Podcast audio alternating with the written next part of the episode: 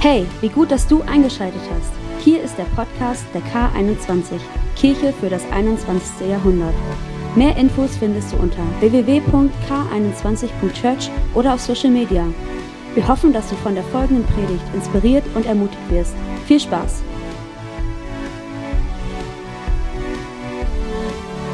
Jetzt Hammer. Von diesem Song hatte ich letztens einen Ohrwurm. Und äh, die Aussage ist ja krass darin, dieses, es heißt, die Sorgen bleiben dir immer fern. Ähm, ich arbeite jetzt seit Februar in einer Grundschule in Hannover und ich bin da mit den Kids unterwegs und ich versuche die Kids positiv zu prägen in äh, den ein oder anderen Situationen, besonders wenn die kurz davor sind, sich irgendwie die Köpfe einzuschlagen. Aber es gibt ein Thema, da prägen die mich positiv und das ist das Thema Sorgen. Weil diese Einstellung, dieses Hakuna Matata, dieses, ähm, diese Philosophie, es gibt keine Sorgen, es gibt keine Probleme, es heißt, die Sorgen bleiben dir immer fern, das ist genau das, was die Kids leben.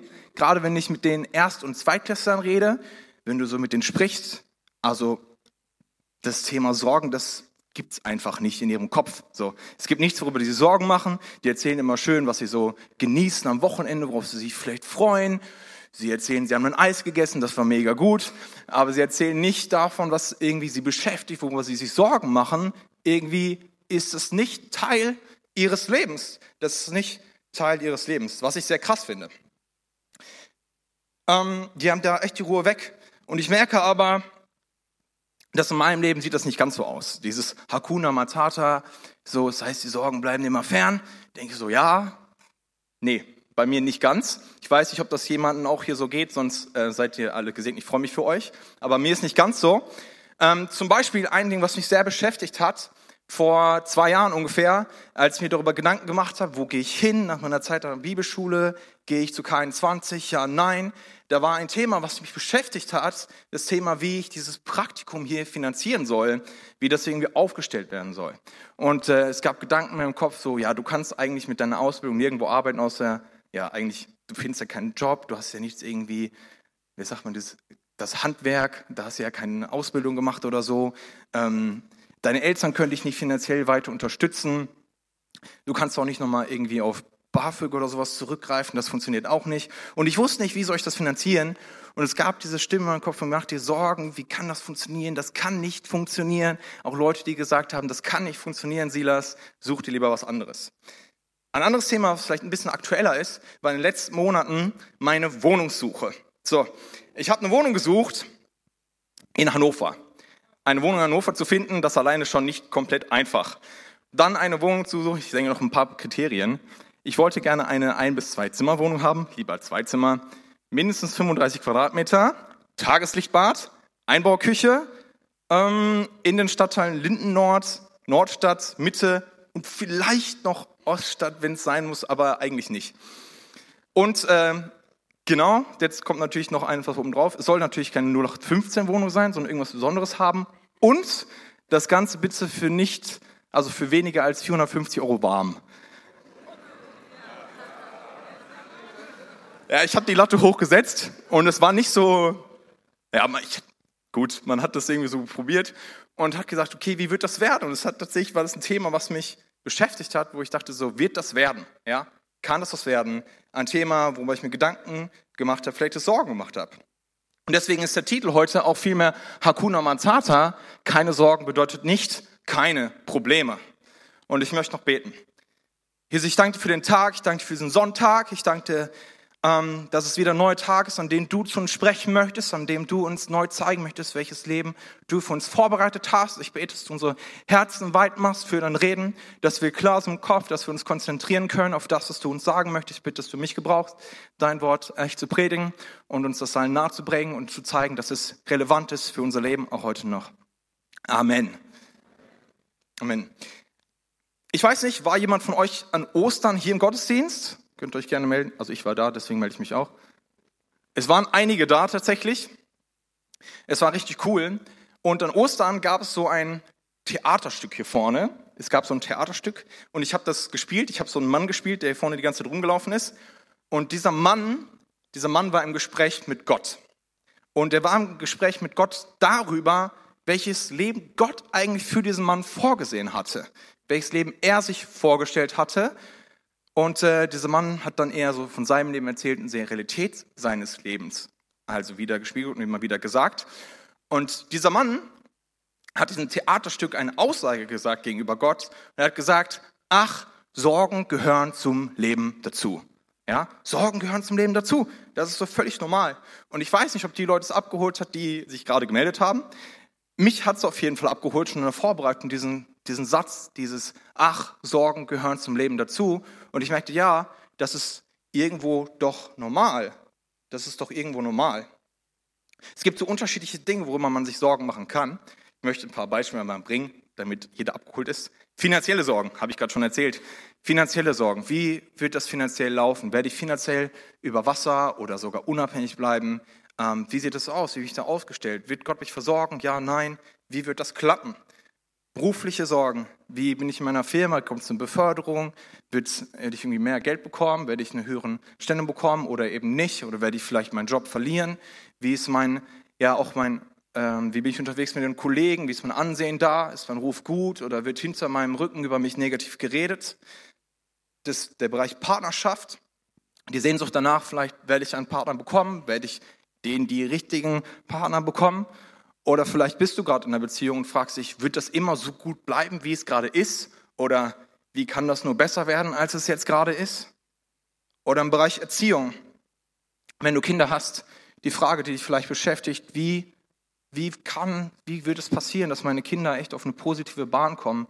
Wie kann ich das erreichen? Was kann passieren, dass meine Kinder positiv geprägt werden und äh, einen positiven, guten Weg, eine gute Richtung einschlagen? Lebensbereiche, Dinge, die uns beschäftigen können, Dinge, die uns Sorgen machen können. Und in diesem Theaterstück hat Gott eine sehr klare Antwort gegeben. In diesem Theaterstück hat Gott gesagt, ich möchte nicht, dass du dir Sorgen machst, sie gehören nicht zum Leben dazu. Ich möchte nicht, dass du dir Sorgen machst. Sorgen gehören nicht zum Leben dazu. So klar, so direkt und so herausfordernd. Ja? Und auch wenn wir in der Bibel lesen, ähm, gibt es tatsächlich diese Stellen, die das ähnlich darstellen. Zum Beispiel lesen wir in 1. Petrus 5, Vers 7, da steht, legt alle eure Sorgen bei Gott ab, denn er sorgt für euch. Ja? Ist krass. Oder in Philippa 4, Vers 6, macht euch um nichts Sorgen, wendet euch vielmehr in jeder Lage mit Bitten und Flehen und voll Dankbarkeit an Gott und bringt eure Anliegen vor ihn. Ja? Das sind jetzt nur zwei Stellen von vielen, die genau das darstellen. Dieses macht euch keine Sorgen, Gott fordert uns auf, uns keine Sorgen zu machen. Und ich habe mich gefragt, wie ist das möglich? Wie kann ich mir denn keine Sorgen machen? Weil Hakuna Matata bedeutet eigentlich wörtlich übersetzt, es gibt keine Probleme. Und ich denke so, nö, also bei mir, das ist äh, irgendwo nicht richtig. Ähm, ich kann das nicht aussprechen. Es gibt Probleme, es gibt Herausforderungen in meinem Leben, ja, aber wie gehe ich damit um? Und es gibt, ich denke, es hängt viel damit, damit zusammen, welche Perspektive wir auf diese Probleme haben, welche Perspektive wir auf diese Herausforderungen haben, wie wir damit umgehen, ob wir uns Sorgen machen oder eben nicht. Und ich möchte mit euch in eine Story eintauchen, wo, ja, wo das ziemlich klar wird. Es gibt eine Gruppe von Männern, die unterwegs sind die erleben genau das Gleiche, sie sehen das Gleiche, sie hören das Gleiche, sie riechen das Gleiche, sie schmecken vielleicht auch das Gleiche, gehe ich mal von aus. Und sie kommen zu einer komplett unterschiedlichen Einschätzung der Lage. Es geht um das Volk Israel kurz vor der Landeinnahme. Also kurz bevor sie in das verheißene Land gehen. Ich mache einen kurzen Abriss der Story. Ähm, das Volk Israel, von Gott das auserwählte Volk, dann waren sie lange Zeit in Ägypten in Sklaverei. Es gibt da viele Filme, die das irgendwie darstellen, weil dann Mose wird dann berufen von Gott, sein Volk wieder da rauszuführen. Und er geht nach Ägypten zum Pharao. Es kommen diverse Plagen über das Land. Und irgendwann lässt der Pharao dann das Volk wieder ziehen und sagt, okay, geht, ihr seid nicht mehr versklavt. Dann ziehen die raus.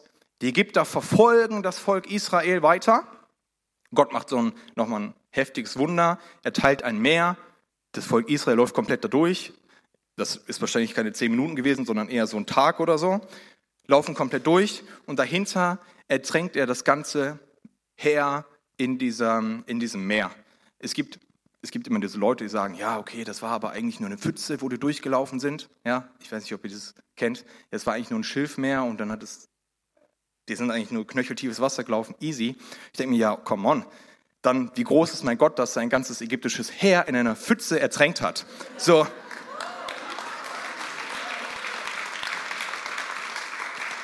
Also wenn das dann Einwand war, tut's mir leid. Ich finde die Story trotzdem mega gut. Und äh, dann geht das Volk Israel weiter und dann kommen sie zu einem Berg Sinai und da gibt es so einen Bundesschluss. Und Gott stellt sich nochmal zu seinem Volk und sagt, hey, ihr sollt mein Volk sein, ich will euer Gott sein, ich will mich zu euch stellen und ich gebe euch die Verheißung, ich gebe euch das Versprechen, dass ich euch in ein wirklich geniales Land führen werde, in dem Milch und Honig überfließen, wo Milch und Honig fließen, was mega gut ist. Und dann laufen die weiter und dann kommen die zu diesem Land, zu dieser Grenze und Gott sagt, schaut euch das Land an, was ich euch geben werde. Schaut euch das Land an. Ja, seht es euch an, schickt mal zwölf Männer los, da schon mal die Lage zu checken, schon mal zu überlegen, wie wir sich einrichten wollen. So, bei mir in meiner Wohnung, ich habe auch schon überlegt, wie kann ich da einrichten, bevor ich überhaupt hatte. Ähm, und dieses, okay, checkt das Land schon mal aus, wie das so ist. Diese zwölf Männer sind unterwegs. Ich nenne euch jetzt nicht alle zwölf Namen, weil die werdet ihr nicht behalten. Aber diese zwölf Männer sind unterwegs 40 Tage lang in diesem Land. Und dann kommen sie zurück und da äh, lese ich mal kurz. In 4. Mose 13, Vers 27 steht, ihr Bericht lautete folgendermaßen, wir kamen in das Land, in das du uns geschickt hast, dort fließen in der Tat Milch und Honig. Und das sind die Früchte, die dort wachsen. Da im Kontext steht, das waren halt so mega große Früchte. Also die waren unglaublich riesig wohl. Ähm, also ein wirkliches Land, was mega gut ist, worauf sie sich wirklich freuen können. Soweit sind sich die zwölf einig, aber dann spaltet sich diese Gruppe. Zehn dieser Männer, ich habe ja gerade gesagt, die kommen, dann treffen eine Entscheidung und sagen, ja, aber es gibt da so eine Herausforderung. So, zehn dieser Männer sagen, ich lese mal, aber die Menschen, die dort leben, sind stark und ihre Städte sind sehr groß und gut befestigt. Sogar die Anakiter haben wir dort gesehen. Die Amalekiter wohnen im Negev und die Hethiter, Jebusiter und Amoriter wohnen im Gebirge.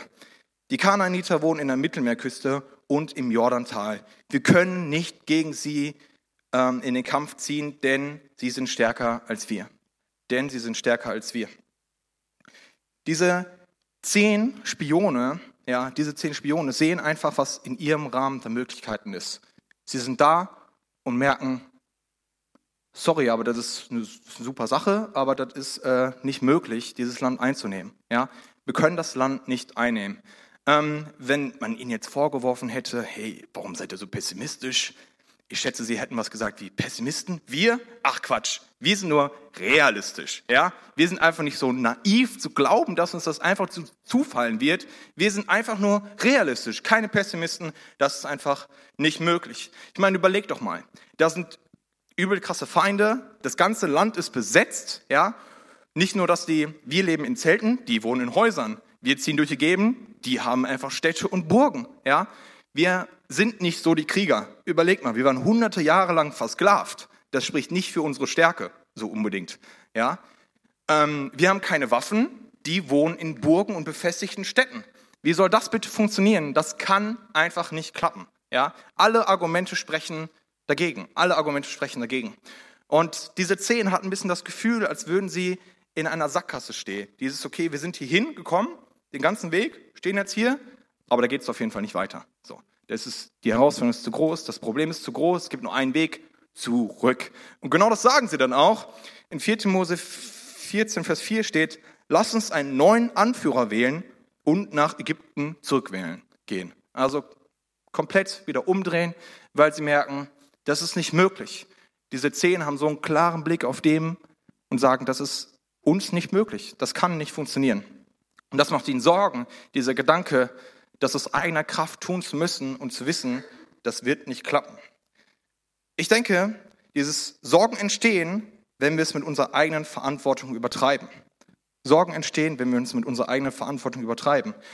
Gott hatte nie gesagt, ihr müsst aus eigener Kraft das Land einnehmen. Gott hat gesagt, ich werde euch das Land geben. So. Aber sie haben sich in der Verantwortung gesehen, das Land selbst einzunehmen. Ja, sie haben sich in der Verantwortung gesehen, alle Feinde aus eigener Kraft schlagen zu müssen und denken, das ist doch nicht möglich. Das ist, sprengt doch komplett den Rahmen unserer Möglichkeiten. Das kann nicht sein. Ja, das wird nicht klappen. Und diesen Blick auf, wir müssen jetzt das Unmögliche möglich machen, ja, das macht ihnen Sorgen und dann merken sie, das, das können wir nicht. Sorgen entstehen, wenn wir es mit unserer eigenen Verantwortung übertreiben.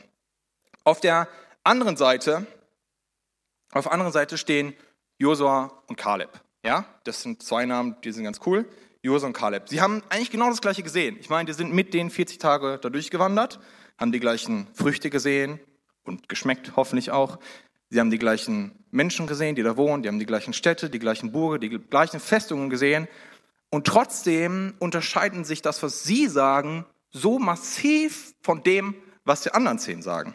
Wir lesen in 4. Mose 14, Vers 7 bis 9. Da steht, das Land, was wir durchwandert und ausgekundschaftet haben, ist sehr gut. Und wenn der Herr uns gut gesinnt ist, wird er uns in dieses Land bringen und er wird es uns geben. Es ist ein Land, in dem Milch und Honig überfließen. Aber lehnt euch nicht gegen den Herrn auf und habt keine Angst vor den Bewohnern des Landes. Sie werden eine leichte Beute für uns sein. Sie haben keinen Schutz, aber mit uns ist der Herr, also habt keine Angst vor ihnen. So, wenn wir uns diese Bibelstelle anschauen, dann merken wir, da stehen ganz andere Dinge drin. Ja? Die legen gar keinen Fokus darauf, wie groß die Feinde sind. Sie legen einen Fokus darauf, wie groß ihr Gott ist. Sie sagen nicht, oh nein, das ist alles unmöglich, seht doch mal, wir können das nicht schaffen. Sie sagen, Gott hat uns die Zusage gegeben. Wenn er uns, wenn er uns das gesagt hat, dann wird er das auch tun. Weil Gott ist für uns, wer kann dagegen uns sein? Sie glauben daran, dass sie nicht in eine Sackgasse geführt worden sind, wo es nur zurückgeht, sondern dass es da weitergeht. Und dass der Weg da weitergeht für sie und dass Gott einen Plan für sie hat und dass Gott sich zu sie stellen wird. Sie sehen das Ziel Sie sehen Gottes Möglichkeiten und sie vertrauen darauf, dass Gott ein Gott ist, der es gut mit ihnen meint und der auch durch diese Herausforderungen mit ihnen geht. Es ist dieser Unterschied in der Perspektive. Ja? Die einen, Josua und Kaleb, sehen auf Gottes Möglichkeiten, seine Perspektiven, seine, seine Möglichkeiten und die anderen sehen nur, was in ihrem begrenzten Rahmen der Möglichkeiten ist und geben auf, kommt zu einer Kapitulation, merken, da ist nichts möglich, es gibt nur eine Richtung, zurück. Zurück. Ähm, ich mache einen Satz, dieses, wenn man jetzt das überlegt, ja, Josua und Kaleb, die sehen einfach ganz klar, ich, wir können das nicht tun, dass wir dieses Land bekommen. Ja, wir können nicht tun, dass wir alle Feinde besiegen, weil uns die Mittel dafür fehlen. Aber sie sagen, was sie haben verinnerlicht, was nicht in meiner Macht liegt, liegt nicht in meiner Verantwortung. Ja, was nicht in meiner Macht liegt, liegt nicht in meiner Verantwortung. Ähm, das ist so, ich kann mir das so ein bisschen vorstellen, das ist mir heute Morgen eingefallen, du hast so einen Tisch, ja, du hast so deinen Arbeitstisch, ich weiß nicht, ob jemand von euch an so einem Tisch im Büro irgendwie arbeitet und du hast so deine Aufgaben, deinen Verantwortungsbereich, ja, das ist so auf deinem Tisch. Und in der Regel kriegst du Sachen auf deinem Tisch, die liegen in deinem Verantwortungsbereich und in deiner Macht. Und die bearbeitest du dann, ja. Und dann gibt es Dinge, wo du merkst, das liegt nicht in meiner Verantwortung, das liegt nicht in meiner Macht. Und was machst du damit? Richtig, du schiebst es weiter zu jemand anders, der in der Macht und in der Verantwortung liegt, dieses Problem zu lösen. Ja? Andersrum kommen vielleicht Dinge auf deinen Tisch, wo dein Vorgesetzter sagt, das liegt sehr wohl in deinem Verantwortungs- und deinem Machtbereich und schiebt es auf deinen Tisch und sagt dir, du bist dafür verantwortlich, du kannst das tun. Ja? Aber was nicht in deiner Macht liegt, liegt nicht in deiner Verantwortung. Das heißt, du musst nicht an, den, an dem Tisch von deinem Vorgesetzten rumkramen und die Arbeit rauspicken, die du gar nicht machen kannst. Ja? Es liegt darum, was nicht in deiner Macht liegt, liegt in deiner Verantwortung. Also, mach dir keine Sorgen um die Dinge, die nicht in deiner Macht liegen. Ja? Ich meine, auf deinem Schreibtisch ist bestimmt genug zu tun. Da habe ich dann nicht noch den anderen Schreibtisch, wo ich mir auch noch Sorgen machen muss. Ist es logisch? Für mich auch. Was nicht in deiner Macht liegt, liegt nicht in deiner Verantwortung. Mach dir keine Sorgen um die Dinge, die nicht in deiner Macht liegen. So, jetzt liegt es aber an dir, für welche Seite du dich entscheidest. Ja? stellst du dich entweder auf die eine Seite und sagst, okay, ich schaffe das niemals, jetzt kommt diese, du schaffst das niemals, ja, auf die Seite der zehn Kundschafter sagen, du schaffst das niemals, sprichst es über dein Leben aus, das kann nicht sein. Oder du stellst dich auf die Seite der zehn von Jus und Karl und sagst, Gott ist nicht so möglich. Entweder du stellst dich auf die Seite und sagst, die Herausforderung ist zu groß, das ist unmöglich. Oder du stellst dich auf die Seite von Josua und Kaleb und sagst, aber Gott hat in der Vergangenheit schon viele Wunder getan und ihm ist nichts so möglich. Ja? Du kannst dich auf die Seite stellen und sagen, alle Argumente sprechen dagegen. Schau das doch mal an. Das kann einfach nicht funktionieren. Oder du stellst dich auf die Seite der zwei und sagst, aber Gott hält seine Versprechen. Ja? Gott hält seine Versprechen. Es liegt an dir zu entscheiden, stelle ich mich zu den zehn oder stelle ich mich zu den Zweien? Stelle ich mich auf die Seite der Sorgen und der Probleme und denke, ah, wie kann das nur alles werden? Oder stelle ich mich zu den Zweien und sage, Das liegt nicht in meiner Verantwortung, das liegt in meiner Macht. Ich mache mir darüber keine Sorgen. Gott wird das schon reißen. Was nicht in deiner Macht liegt, liegt nicht in deiner Verantwortung. Und ich habe schon vorher gesagt, dieses Sorgen entstehen, wenn wir uns mit unserer eigenen Verantwortung übertreiben. Gefahr ist jetzt natürlich, dass wir uns zurücklehnen, ja, die Füße hochlegen und sagen, gut, Gott, du hast so viele Verheißungen gegeben, dass du mich versorgen wirst. Dann lehne ich mich zurück. Ich stelle mir das so vor, du hast so einen Strandstuhl mit Fußteil, ja, Mega. Nicht, dass deine Füße an dem heißen Sand irgendwie dran sind. Nein, die sind oben. Ja. Und jemand war so freundlich, deine Fußsohlen von unten einzucremen, weil, ich sag dir eins, Sonnenbrand unter den Füßen ist das Schlimmste, was es gibt. Ich spreche aus Erfahrung in diesem Punkt.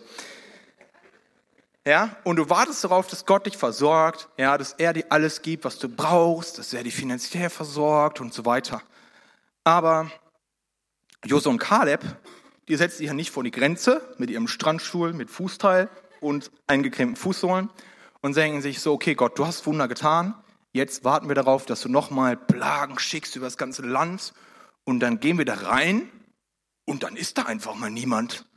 Dann sind da Häuser, ja, der Kaffee kocht schon, es fließt gerade durch, ja, und die gehen da rein, denkst so, wow, fühle mich vorbereitet, Brötchen sind frisch, warm noch, vorbereitet, der Kaffee ist auf dem Tisch, ja, keine Ahnung, das Obst ist geschnitten, die Mango ist kernlos, ja. Ich denke so, super, ja. Und die setzen sich ja nicht dahin und warten, okay, Gott, jetzt mach doch dein Werk, mach alles, bereite das alles genauso für mich vor, ja. Sondern, Josua und Kaleb ist klar, okay, es liegt es an uns, dieses Land einzunehmen. Es liegt an uns, aktiv reinzugehen und zu überlegen, was können wir tun? Und das will ich auch tun. Ja, was können wir tun? Und das will ich auch tun. Denn sie haben verstanden, dieses, was nicht in meiner Macht liegt, liegt nicht in meiner Verantwortung. Aber seine Verantwortung beginnt da, wo meine Macht endet. Ja, das ist die übernächste Folie. Es ist meine Verantwortung beginnt da, wo ja, seine Macht, seine Verantwortung beginnt da, wo meine Macht endet. So, mach dir keine Sorgen um die Dinge, die nicht in der Macht liegen. Aber du bist verantwortlich, alles zu tun, was in deiner Macht liegt. Ja, ist wieder das Prinzip von diesen Schreibtischen. Du hast deinen Schreibtisch, da ist dein Kram, Gott hat seinen Schreibtisch, da ist sein Kram, bei dir ist das, was du machen kannst, bei Gott ist das, was nur er machen kann. Ist klar geregelt, kram nicht bei ihm rum, aber mach dein Zeug. So. Ein paar Beispiele. Ist hart, ist hart, ich weiß. Paar Beispiele. Okay, ich chill mich also auf meinen Stuhl und könnte sagen, Gott, finanzielle Versorgung. Ich möchte jetzt bitte jede Woche, dass irgendeiner also natürlich du, mir, dass da so eine quasi, wie kann ich das vorstellen, so ein Brief wie bei Harry Potter in Eulenform in meinen Briefkasten geflattert kommt und da immer ein 500er drin ist. So. Du kannst finanziell versorgen, du kannst das machen. Gott wird irgendwoher Geld schenken. Ja? Oder du wartest auf einen Lottogewinn, spielst aber gar kein Lotto, das ist der Klassiker. Aber dieses darauf zu warten, dass Gott einen finanziell versorgt. Auf der anderen Seite kannst aber auch du Dinge tun. Ja? Du kannst Haushaltsplan vielleicht schon mal anlegen. Du kannst anfangen zu sparen, haben wir gehört, das ist eine vergessene Tugend, aber es ist so gut eigentlich, das zu tun. Ja, du kannst überlegen, wie gehe ich mit meinem Geld um, ja, oder zu überlegen, habe ich wirklich schon alle finanziellen Ressourcen bei den Ämtern ausgeschöpft? Ich weiß, der Gang zum Amt ist hart, aber vielleicht sind auch da Möglichkeiten noch drin, die du machen kannst. Berufliche Sorgen ja, wenn Gott will, wird er mich beruflich versorgen und ich werde beruflich gesegnet werden, dann wird er das schon machen. Ja, oder sagst, okay, aber was liegt in deiner Macht? Was kannst du tun? Wie du deine Arbeit erledigst, pünktlich, ordentlich bist, freundlich mit den Leuten da umgehst.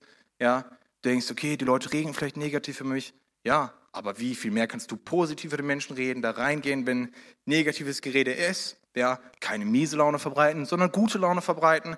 Was kannst du tun? Du hast keinen Job, gute Bewerbungen schreiben. Das ist all das, was du tun kannst, was in deiner Macht, in deiner Verantwortung liegt. Bereich Partnerschaft.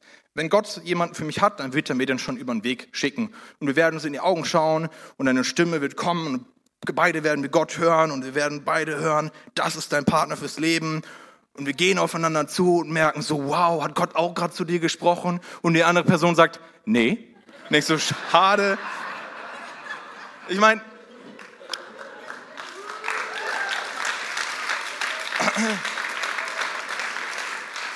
Es ist gut, sich danach auszustrecken und zu sagen, hey Gott, ich möchte, dass du jemanden schickst, aber gleichzeitig ganz logisch, was liegt in deiner Verantwortung? Ich weiß nicht. Du könntest für dein gepflegtes Äußeres sorgen, ja. Du könntest immer nett und freundlich zu den Menschen deiner Umgebung sein, ja.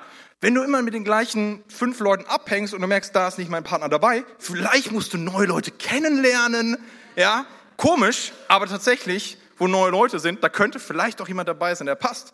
Aber alles Dinge, die in deiner Verantwortung liegen, alles Dinge, die in deinem Einflussbereich liegen, in deinem Rahmen der Möglichkeiten. Beim Thema Erziehung, ich habe das schon gesagt, wie kann ich meine Kinder auf eine positive Bahn kriegen? Ja, ich habe keine Kinder, ich habe nur diese 24 meine Gruppe in der Grundschule und ähm, ihr könnt euch überlegen, gut, wenn die in der Schule sind oder mit den Freunden abhängen, da kann ich ja kein Einfluss sein. Wie kann ich dafür sorgen, dass die mit den richtigen Leuten abhängen? Das kann ich ja nicht machen. Richtig, ist vielleicht auch nicht unbedingt dein Schreibtisch.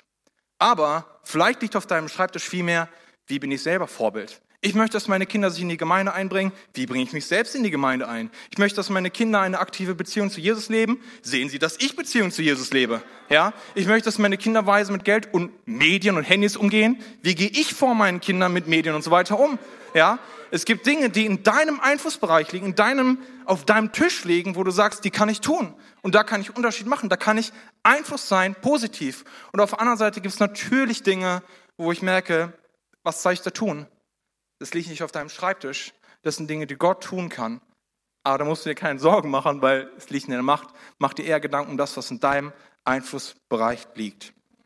So, mach dir keine Sorgen um die Dinge, die nicht in deiner Macht liegen, aber du bist verantwortlich, alles zu tun, was in deiner Macht liegt. So wie Josua und Kaleb nochmal gesagt okay, wir gehen da rein, wir wollen das Land einnehmen, wir wollen uns aufstellen, wir wollen kämpfen und wir erwarten, dass Gott sich zu uns stellt und das segnet. Aber wir chillen uns nicht hier hin und warten, dass das Land leer ist und da keiner mehr wohnt. Dass wir es dann einfach da reinspazieren können. Ja? Und sie haben diesen Blick. Okay, was bedeutet das ganz praktisch? Wie kann das praktisch aussehen? Du hast vielleicht eine Herausforderung, ein Problem, etwas, was dir Sorge macht. Da möchte ich jetzt fünf Schritte an die Hand geben. Fünf ist immer gut, weil das hat man fünf Finger in einer Hand. Wenn man jetzt sechs Finger hätte, dann müsste man immer sechs Schritte machen, aber so kann man nur fünf machen. Fünf Schritte. Das erste, wie auch ich mit Problemen umgehe. Sprich mit Gott darüber. Wir sehen es schon. Da steht oben drüber. Sprich mit Gott darüber. Hey Gott, und wenn du jetzt, da steht es extra nicht, beten, sondern sprich mit Gott darüber. Heißt, du kannst einfach mit ihm reden und sagen, hey Gott, ich habe da so ein Problem, ich habe das Gefühl, es liegt auf meinem Schreibtisch. Wie soll ich damit umgehen? Sagt so, hm, vielleicht kommt das eher auf deinen Schreibtisch oder so. Mit ihm darüber reden. Gut, das zweite, was du tun kannst, schreibe auf, was du tun kannst, um ans Ziel zu kommen. Check deinen Schreibtisch, okay, das und das kann ich tun, eigentlich um an dieses Ziel zu kommen, das kann ich tun, um das Ziel zu erreichen, um dem näher zu kommen. Das ist der Rahmen meiner Möglichkeiten, das könnte ich tun. Und auf der anderen Seite, was fehlt jetzt noch, um ans Ziel zu kommen?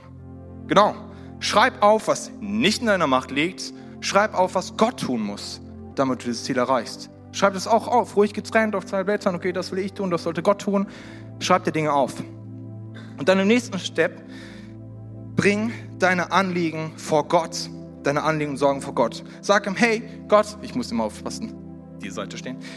Bring deine Anliegen vor Gott. Schreib auf, hier, ich habe diese Dinge gehabt, ich kann die nicht tun, ich weiß nicht, was du machen kannst, es liegt nicht in meiner Macht, ich möchte, dass du das tust. Bring diese Anliegen und Sorgen vor Gott und sag, hey Gott, es, ich kann das nicht tun, ich hoffe, es liegt auf deinem Schreibtisch, ich möchte, dass du dich darum sorgst, ich möchte, dass du dich darum kümmerst und dass ich das erlebe in meinem Leben. Ja, dass du das tust, ich möchte, dass du mir Sorgen nimmst und dass ich eine Klarheit habe, dass du dich darum kümmerst.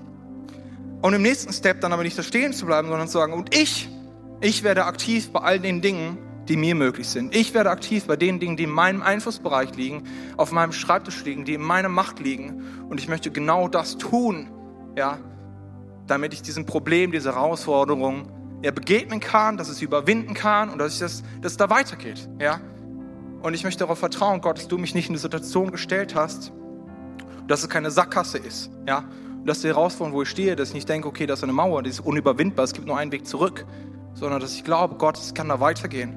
Dass ich diese Haltung entwickle von Josua und Kaleb, die sagen, das ist dir vielleicht nicht alles möglich, was du tun kannst, aber Gott ist nicht so möglich, also geh da weiter. Und es gibt einen Weg weiter. Es gibt eine Verheißung, die über deinem Leben steht, weiter. Es gibt ein Leben, was Gott für dich vorbereitet hat und was Gott der auch in diesem Theaterstück, ich habe das am Anfang erzählt, gesagt hat, dieses Sorgen gehören nicht zum Leben dazu. Das ist eine Verheißung, die ganz klar Gott über dein Leben ausspricht. Diese Sorgen gehören nicht zu deinem Leben zu. Ja, Sorgen sind eine Folge davon, wenn wir es mit unserer eigenen Verantwortung übertreiben. Aber mach dir keine Sorgen um das, was nicht in deiner Macht liegt, aber trotzdem kümmere dich um die Dinge, die bei deiner Macht liegen. So, ich habe am Anfang von, äh, davon erzählt, wie das war, zu K21 zu gehen und ich hatte viele weise und weniger weise Berater und Leute haben mir gesagt, geh da hin, das wird schon irgendwie werden. Ja, Gott wird das irgendwie drehen und haben gesagt, geh da nicht hin, das kann nicht klappen. Und ich war dann, ich hatte aber die Sicherheit, okay, Gott hat mich an diesen, an diesen Platz gestellt, hat mich vor diese Entscheidung gestellt und es wird da weitergehen. Es wird kein, es wird keine Sackgasse sein, wo es nur zurückgibt. Es wird einen Weg irgendwie weitergeben. Also war ich hier und es war ein bisschen Unklarheit auch noch die ersten Wochen da. Und dann hat sich gefühlt eine Tür aufgetan, eine Möglichkeit aufgetan, ähm, wie ich doch finanziell besser aufgestellt werden kann. Und dann habe ich natürlich gebetet, dass Gott das irgendwie segnet und dass er sich dazu stellt. Aber im Endeffekt gab es auch einige Dinge, die auf meinem Schreibtisch lagen. Ja? Ich musste nochmal mehr weiter recherchieren, ich musste Anträge stellen, ich musste in Kontakt mit Behörden sein, die haben das abgelehnt, ich musste nachfragen, warum und der Prozess hat sich ein bisschen gezogen. Ja? Und ich musste da dranbleiben. Das war mein Part. Ja? Aber weil es eine Entscheidung war, die halt immer wieder situativ getroffen wird, gab es natürlich auch einen Bereich, der nicht in meiner Verantwortung lag, nämlich dass diese Person, die es entscheidet, wie gut gesinnt ist, und das konnte nur Gott tun, dass die sagt, okay, machen wir. Ja, weil es immer eine Einzelfallentscheidung war in dem Punkt. Es gab was, was ich tun konnte, und es gab was, was nur Gott tun konnte. Auch bei der Wohnungssuche. Ja, ich wollte nach Hannover, ich will diese Wohnung haben. Ich habe nicht darauf gewartet, dass mich jemand an der Kasse anspricht und sagt, hey, du siehst aus, als würdest du eine Wohnung suchen. Ich habe da eine für dich. Ich so, wow, ja, und wenn du willst, du musst auch gar nichts dafür zahlen. Ich so, was? Hey, es ist cool, ja? Und es gab, ohne Witz, ich, es gab ganz kurz diesen Punkt, wo ich dachte, krass, Gott versorgt übernatürlich. Es gab so eine Wohnung, die mir angeboten wurde für 400 Euro, mit allem, allem, allem super möbliert. Ich bin da kurz dran geblieben. Leider habe ich dann festgestellt, das war eine Verarsche. Aber Gott hat eine andere Wohnung geschickt. Sorry, ey. Puh. Gott hat mir eine andere Wohnung ge gezeigt und ich bin in Schritte gegangen. Ja? Aber wie bin ich an die Wohnung gekommen? Es gab was auf meinem Schreibtisch. Ich habe öfter eBay Kleinanzeigen, Immo-Scout und so weiter aktualisiert als mein Instagram. Ja? Ich habe da so viele Leute angeschrieben, ja, und äh, mir eine Nachricht überlegt, die cool ist, die sympathisch ist, die genau gute Informationen gibt, aber nicht zu viel, dass es komisch ist so. Und als ich dann Besichtigungstermin hatte, dann hatte ich, ich hatte nicht so eine Mieter-Selbstauskunft ausgedruckt und dann mit Kugelschreiber oder das kam auch jemand mit Bleistift ausgefüllt, was auch immer. Ich habe mir das überlegt, ich habe es angeguckt und habe das quasi wie eine Bewerbung alles neu formuliert und anders angepasst mit Rahmen und Foto und kurze Selbstbeschreibung, mehr Infos gegeben, als die überhaupt wollten, ja. Aber es war im Rahmen meiner Möglichkeiten genau das zu tun und ich habe gesagt, ich will mein Bestes tun, dass ich diese Wohnung bekomme, die du da hast und dann beten Gott, dass du die richtige Entscheidung bei den Leuten denkst, dass ich die Wohnung auch tatsächlich bekomme. Und diese Wohnung, also es gab eine Wohnung, die habe ich mir angeguckt. Und es, die war nur ein, vor, einen Tag war die bei eBay Kleinanzeigen drin. Ein Tag. Ich wurde dann eingeladen zum Vorstellung, zum Besichtigungstermin da. Und die, das war eine Mieterin, die hat nach einer Nachmieterin gesucht. Oder nach Mieter gesucht. Und sagte dann, ja, ich habe die jetzt einen Tag drin gelassen, ich hatte jetzt über 200 Anschreiben, die ersten ähm, 15 oder 10, 15, die ich gelesen habe, wo ich gedacht, das, das kommt mir gut vor, die lade ich ein, diese Wohnung anzuschauen. So crazy, ich war dabei, ich durfte mir die Wohnung anschauen. Und dann hat sie gesagt, okay, und alle, die dann halt Interesse haben, die können jetzt ihre Unterlagen abgeben und dann gebe ich die weiter an den Vermieter. Ein paar Leute haben das dann gemacht und der Vermieter oder halt die, die das irgendwie betreut, hat das dann durchgesichtet und hat vier Leute eingeladen, sich die Wohnung noch einmal gemeinsam mit dir anzuschauen. Da war ich schon mal unter den letzten vier von 200, das war schon mal gut. Ja? Und dann war ich da und ich konnte es nicht verstehen, aber zwei, ich, ich hatte gebetet, dass nicht alle kommen. yes. Und tatsächlich, zwei Leute sind nicht erschienen.